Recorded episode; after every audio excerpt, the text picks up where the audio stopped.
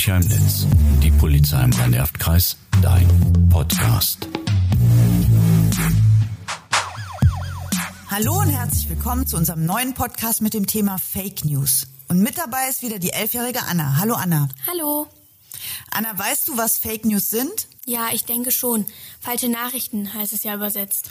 Richtig, gefälschte Nachrichten, die Lügen verbreiten. Also absichtlich verbreitete Informationen in Form von Texten, Fotos oder Videos, die nicht der Wahrheit entsprechen und über das Internet verbreitet werden.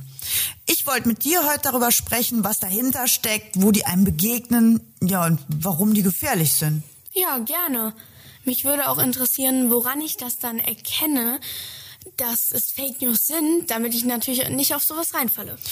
Das sollten wir wohl hinbekommen. Also zunächst, warum gibt's die überhaupt, ne? Naja, gelogen wird ja gerne und im Internet sind Lügen echt schwer zu erkennen. Stimmt. Und im Internet erreicht man ganz schön viele Menschen. Und durch solche Fake News versucht man diese Leute zu beeinflussen. Ähm, zum Beispiel politische Meinungen zu beeinflussen oder Angst und Hass gegenüber bestimmten Personengruppen zu schüren.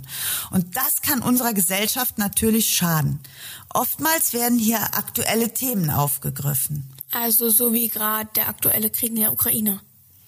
Ähm, genau, gutes Beispiel. Also ein aktuelles Thema plus irgendwelche Unwahrheiten. Ein Teil Wahrheit und dann wird da noch was dazu gelogen. Oder Bilder, eventuell aus anderen Kriegen, anderen Zeiten mit einem Text versehen. Äh, ja, das kann, da kann eine ganz falsche Nachricht rüberkommen. Woher soll ich denn aber auch wissen, was wahr und was falsch ist? Man wird doch im Netz zugeballert mit Informationen. Da kann doch auch jeder was einstellen. Das stimmt. Einfach ist das nicht. Auch ich kann Fake News nicht immer direkt erkennen. Also genug Erwachsene fallen auf Fake News rein und verbreiten diese dann. Okay, naja, und im Netz verbreitet sich ja alles rasend schnell. Das ist dann wohl das Gefährliche. Genau. Und wo tauchen diese Fake News überhaupt auf? Ähm, Na, wahrscheinlich überall im Netz. Genau, also oft werden sie über soziale Netzwerke wie Instagram, Snapchat oder TikTok verbreitet. Oder auch über unseriöse Nachrichtenportale.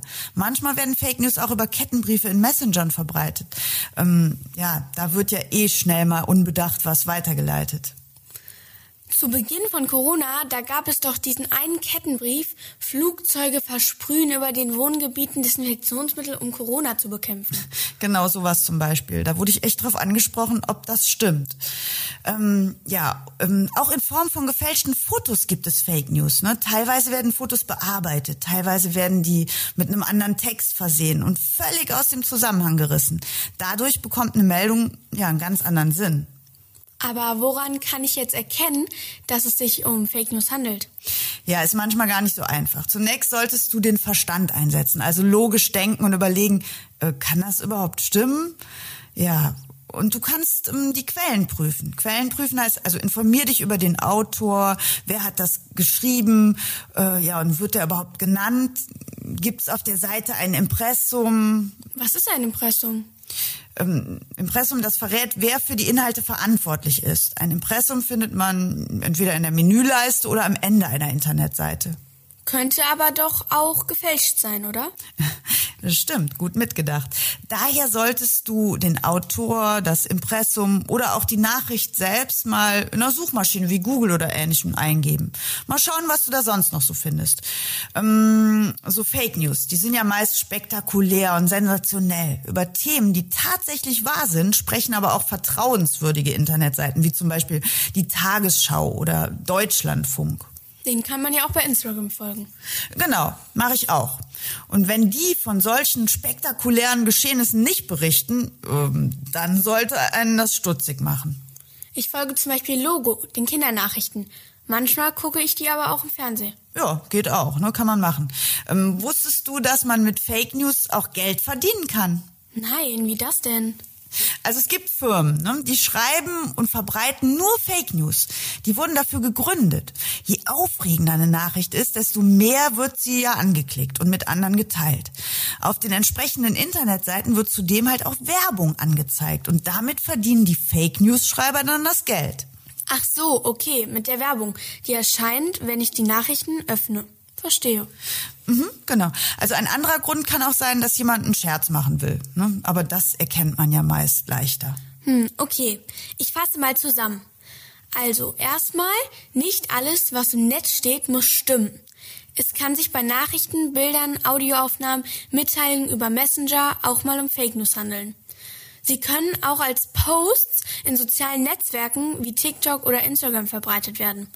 Auch wenn Fake News auf den ersten Blick seriös aussehen, muss es nicht stimmen. Daher muss ich erstmal denken, also überlegen, ob die Nachricht wirklich stimmen kann.